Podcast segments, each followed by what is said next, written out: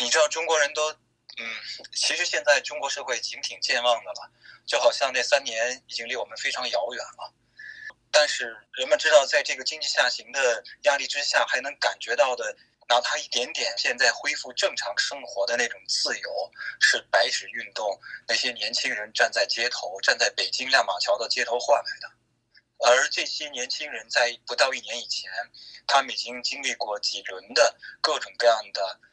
这种调查，然后锁定。然后有些人是被喝茶、被警告，或者说身陷囹圄，而这些信息呢又被往往捂得很严，不为人广泛所知。中国社会都没有办法去，呃，怎么了解、呃，关心和感激他们。这样，那么怎么说呢？就是其实就说不管是谁吧，我觉得，无论是像我这样的，就说在家里边这样囚禁着的普通的中国公民，还是说。那个阶段，就我们所谓作为奴隶的这个阶层，还是所谓那个阶段作为奴才的阶层，就是那些执行各种各样风控的，呃，就是执行风控的那些人，不管他是社区的，还是政府某些部门的，或者就是公安的这样的，然后疾疾疾控的疾病控制，就是说所有所有这些人，他们当这段。就是这段浩劫结束的时候，他们也能感觉到一丝的放下和轻松，不像原来那么紧绷，那么那么对立这样的。其实对他们来讲，也是解除枷锁，也是解脱他们。那么这些人，其实他们这些人比我们更不自由的一点，就是说，他们即便内心有所醒悟、有所感激，他们也不敢去表达。那个白纸运动当时的那些年轻人所做出的这个给这个国家解除枷锁的那样的一种什么努力啊、奋斗啊和冲击，这样的。那么党国现在是肯定想要让大家所有人都忘记白纸运动里边那些人和以及这场白纸运动，这样的。那就是说，像像当年的六四一样，就是越越少人的知道他，越少人的人去去去怎么说呢？就是说再去回想他，更不要说去纪念他。这样，但是您知道，今年的时候，实际上在上海的万圣节中，有一个女生，她身上贴了好几张白纸，站在那儿，作为一个万圣节的形象。这个人没有被广泛的传播。我觉得大家有一种某种程度上的有一种种，就一既被他触动了，但又不想他遭遇任何不测的那样的一种考虑，我就没有去传播他。我看到的时候很激动，甚至眼泪里就就是说那个眼泪在你眼眶中打转。那么，那么就大家都是这种心照不宣的这样的态度，就是保护那个阶段曾经付付出，以及就说现在我们其实大家也也都明白，如果今年一周年的时候有人想去纪念白纸运动的话，我指的是在中国境内的话，他一定会受到打击，而且在这之前的时候，当局一定会铺设一些就是各种各样的这样的呃怎么说呢，就是明的暗的措施去防止。亮马桥那个地方，以及防止白纸街白纸在街头出现，以及防止在网络上有人用各种各样的方式文字，或者说用那种卡呃变成截屏一样的这样的文字或者图片去纪念那场运动，因为那场运动他，让一个他让一个就是说这种这种近乎疯狂的，然后呢。不理性的，然后整个折腾社会，就是胡锦涛时期所谓那个不折腾的反面，这个折腾社会的形式戛然而止了，这样一个踩了一个急刹车，这样就所以。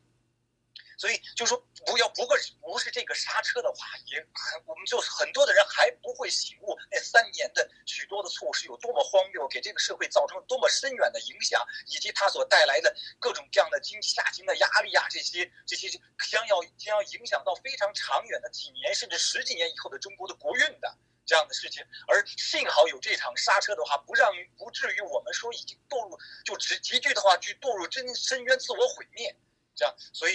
怎么讲呢？我觉得，就说在这个一年的时候，我们真的是应该心里有数。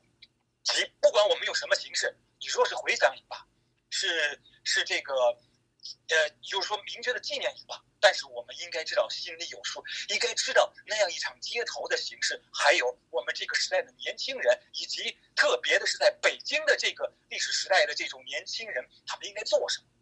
应该有什么样的这样？我不是说外边的其他地方的年轻人，就是说他们他们做的没到位不行，不是那个。就是所有中国的这个年轻人，当他们汇聚成一点有所共鸣的时候的话，在北京这个地方，就是这样这种像点睛之笔以及四两拨千斤一样的去停止一个一个那种倒退也罢，是折腾也罢，是把整个就是说人民陷于这种，我当时真的就觉得是一种水深火热，许多人的愤怒压抑在心头，无法疏解，这就是为什么才出现了四通桥上那一个孤勇者。这样的话，那么后边有白纸运动的这些人的话，用一种相对相对，呃，更基础，然后的话更某种程度上也是温和的形式去表达，然后最终结束了那样的一个一个就是。让人匪夷所思的、难以想象的行动，就整个国家变成一个牢狱，而且人与人之间相互的猜忌，就每个人都不相信对方，都觉得对方可能是有伤害到自己的这样，因为疫病嘛，把疫病描写的那么、那么、那么可怕，然后随时这个社会可以可以因为一点点的事情就停转，而且可以把你流放到外地，不让你回到你所在的城市，这个就是说所有所有你不相信的荒诞的事情都在发生的时候的话，那么。有有这样一件事情，就是那么一个夜晚，就是那么一群人，他们在那里站着，举着白纸，喊了一些口号，然后的话，他们所做的事情就拯救国家，就拯救国家呀！真的，我就是我曾经去年就说过嘛，如果我遇到这里边，我当我所知那个人在那天晚上，不管他是在那里去举了张白纸，喊了个口号，接受了媒体的采访，点了蜡烛。还是说他仅仅是站在那里就看了个热闹，或者说仅仅从这个亮马桥上面驶过，然后摁响了汽车的喇叭，让有就是给大家以以抬举，就是这是一种共鸣的表达，就是说我理解，我赞同，我用这种声音来声援你们，然后的话，这也是我参与的一种方式。不管你是在上面，在那一刻你曾经待在那里的，甚至就包括说那里面，比如说密布的便衣。还有一些警察，我觉得就是说，只要在那边有这种人的聚集，它就是一种合力。不管在内部有多么错综复杂，但就是一种合力，就就告诉外界，因为他选的地址太好了嘛，亮马桥那是一个不好下手的地方，不好采取一种断然性质去镇压的地方。